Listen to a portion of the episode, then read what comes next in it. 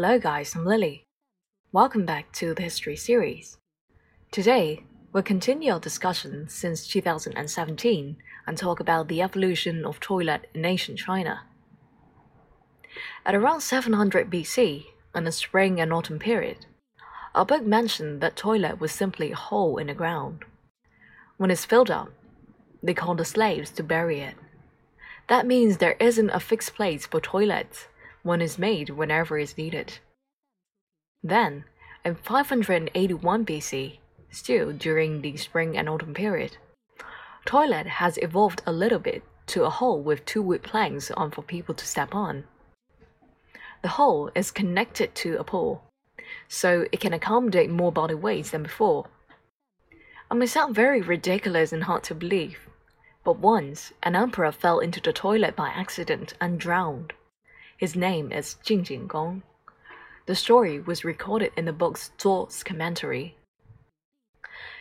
During the Warring State period, somewhere between 500 to 200 BC, the public has discovered that manure can be good fertilizer for plants as well as food for pigs. Archaeologists found the remaining site of houses back in the period and noticed the toilets was built very close to the pigsty, an area where pigs are kept. Fast forward to Han Dynasty, that's between 200 BC and 200 AD. Toilets have evolved from squat toilet to one that allowed people to sit on and take their time. From tomb of an aristocrat called Liang Xiaowang, archaeologists found toilet made of stone with handle on the side for the users to hold onto.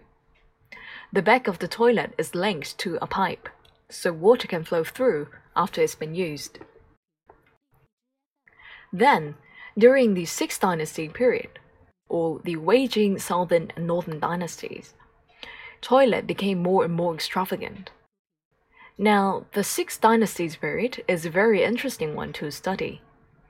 To keep things simple, during this period, the wealth gap between the rich and poor was horribly significant.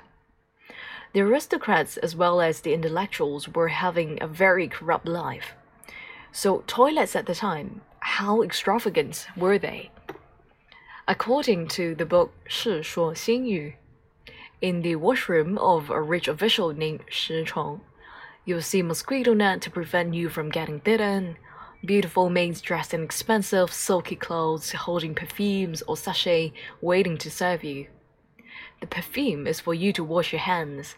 When you finish using the toilet, they'll bring you new clothes and help you get changed. There's another popular story about toilet during this period about an official named Wang Dun, who married the emperor's daughter.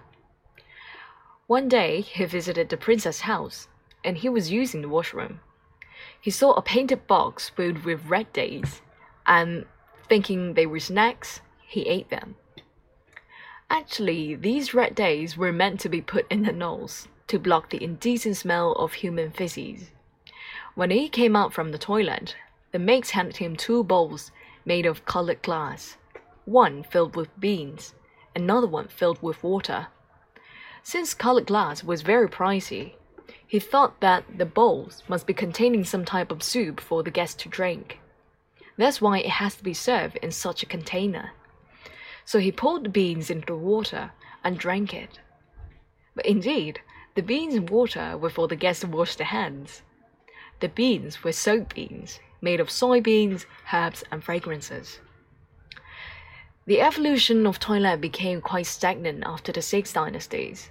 There were almost no change in the design of toilet, but only changes in the material they used to clean the bottom part. Before Tang Dynasty, also known as one of the richest dynasties in China's history, people cleaned up using leaves and sticks. Stick was more popular but it had a major defect. That is, it was very easy to cause bleeding since the surface wasn't always smooth. During the Tang Dynasty, toilet paper became available, but it was expensive, and sticks remained the main material. Toilet paper didn't become prevalent until the Yuan Dynasty a few hundred years later. Then, between the end of Tang and the beginning of Song Dynasty, public toilet became widely available. Some people were hired to collect the feces and administer the toilets. And thanks to these public toilets, the hygiene condition of Song Dynasty was very impressive. Unfortunately, during the Qing Dynasty, the last dynasty of China, public toilets began to charge the users.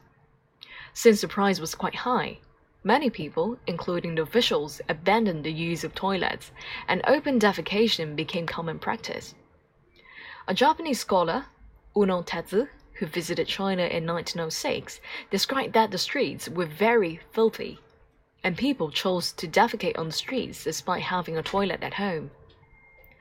Another Japanese scholar, Naito Torajiro, also said that the Beijing city is like a large toilet. This is the end of this episode. I hope you find it interesting. If you like this episode, please click like or subscribe. Also, welcome to comment below or PM me. Thank you very much. I'm Lily.